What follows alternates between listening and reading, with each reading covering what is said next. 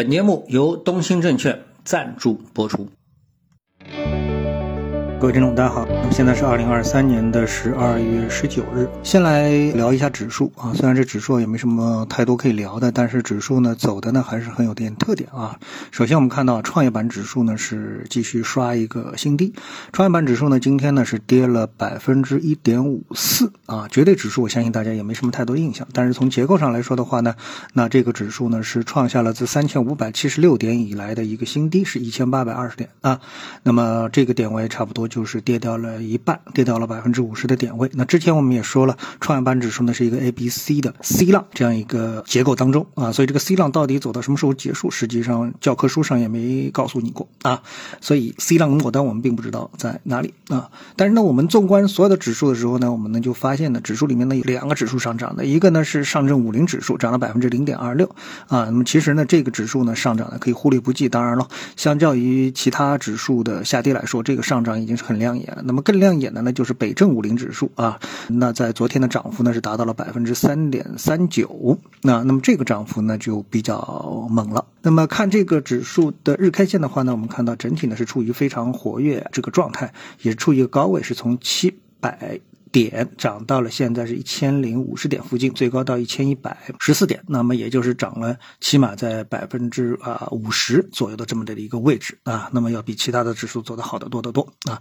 那么呃，这个指数和我们的创业板也好啊，和我们的上证指数也好相比的话，你能得出一个什么样的感觉呢？啊，感受呢？那很显然，也就是说，呃，这个指数是属于啊，我们过去那个上证指数啊，也是处于刚发育的状态的时候呢，那种。特别强的投机性啊，其实就是当时的那种情况的一个复刻啊，并没有什么特别这个了不起的啊。那么一旦这个市场啊，就是说做大。啊，特别是做大，我们不说做强啊，做大的时候啊，那么它就是一个投机向投资回归的啊，这么的一个过程啊，就是向它的一个真实的投资价值，向它的真实的估值啊，不要说投资价值，是估值回归的这么一个状态。那么，所以呢，就导致了市场整体的一个价格的一个下行。那么，这个就是上证指数也好啊，创业板指数也好啊，所有现在已经经过了这么多年沉淀的指数的所面临的真正的一个现状啊。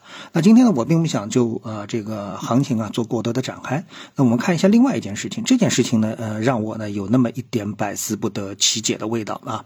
那么，呃，我们作为这个财经人士啊，那么什么事情呢，都可以从财经的角度去解读，因为因为任何事情都是可以从很多角度啊，什么社会角度、政治角度啊、财经角度等等啊，这个去解读这么的一件事情。那么什么事情呢？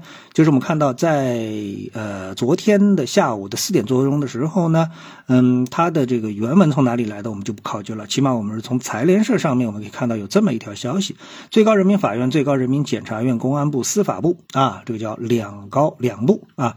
那么标题就是醉驾情节轻微的可以不起诉或者定罪免刑。那这么一个标题呢，实际上已经概括了啊，就是小编啊在看到这么的一个大的新闻当中呢，已经是概括了当中，呃，最不能让人理解或者是需要进一步解释的这么的一个地方啊。那我们看到呢，这个联合发布了一个什么呢？关于办理醉酒危险驾驶刑事案件的意见啊，这个意见将于二零二三年的十二月二十八日。实行啊，也没几天了啊。意见呢规定了，因酒驾、醉驾曾受过处罚等十五种从重情节，规定了一般不适用缓刑的十种情形，对存在发生交通事故、行为危险性大以及主观恶性深啊这个等情形的从重处理啊，这是一段。好，这一段，那这一段大家觉得哎没问题，跟我们以前啊基本上是构成一致的，对吧？构成一致的。好，再看第二段，对醉驾同时构成交通肇事罪等其他犯罪的，依照处罚较重的犯罪定罪，并从严追究刑事责任。好，那么这句话也没有毛病，对吧？我们对醉驾一直都是属于一种高压。政策啊，好，那接下来是什么呢？接下来就是重点了，就是意见明确，醉驾情节轻微的可以不起诉或者是定罪免刑；情节显著轻微的、危害不大的，可以不作为犯罪处理，按照道路交通安全法的规定给予行政处罚。啊，意见呢建立。健全醉驾案件快速办理机制，完善刑事司法与行政执法相互衔接、梯次递进的酒驾、醉驾治理体系，有利于更好的实施，实现政治效果啊，更好的实现政治效果。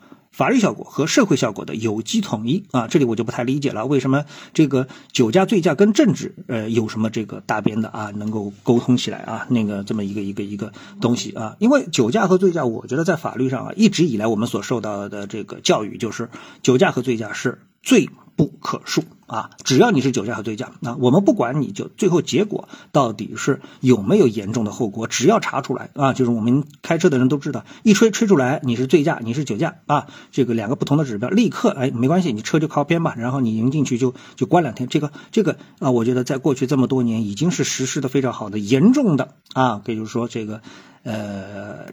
震慑了啊！这个酒驾和醉驾啊，就像我们现在朋友出门，第一件事情就是，哎，喝酒吗？开车了吗？啊，不要来开车啊！不要就来喝酒不开车啊！这个开车不喝酒啊，大不了你叫代驾，对不对？这个已经形成了一个约定俗成的，那这个这个就是什么叫公序良俗吧？我觉得这已经是能够排进公序良俗的一件事情。哎，现在有这么一个新的意见解释，又把这个事情啊给我认为是搅浑了。啊，有点那么搅混了，这我就是非常不理解的。比如说，我们从他的这个大字的字字面意思来说啊，字面意思来说，就是说他说的是什么呢？比如说酒驾、醉驾、轻微等等之类的啊。好，那我们对这个法律我们就不展开了。我们说刚才说的，我说这是经济上，那经济上好，我在今天群里面呢看到两个意见。第一个意见是什么？哎，好，它能够大幅的这个就是说什么叫提高白酒的销量。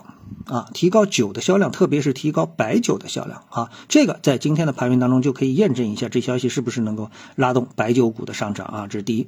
第二呢，呃，我觉得一开始我认为，哎，出现这样一个情况之后啊，如果说，哎，很多人就是放松警惕了，开始喝酒驾车了，对吧？就是开始喝酒驾车了，认为自己啊酒量好，认为自己喝酒的这种控制能力强啊，然后呢，我这开车之后呢就不会出事啊，不会出事但是呢，因为我们又买了保险了，对不对啊？所以呢，这个出事之后呢，一般都是保险公司来赔。对吧？好，那保险公司是不是就受苦受难了呢？啊，增加保险支出了，那么这个对保险公司是不是就是一个利空了呢？后来想一想呢，又不对啊，因为根据保险公司的章程来说的话，很简单啊，你如果酒驾醉驾的话出现了这个啊事故的话，那保险公司啊一般是不赔的，对吧？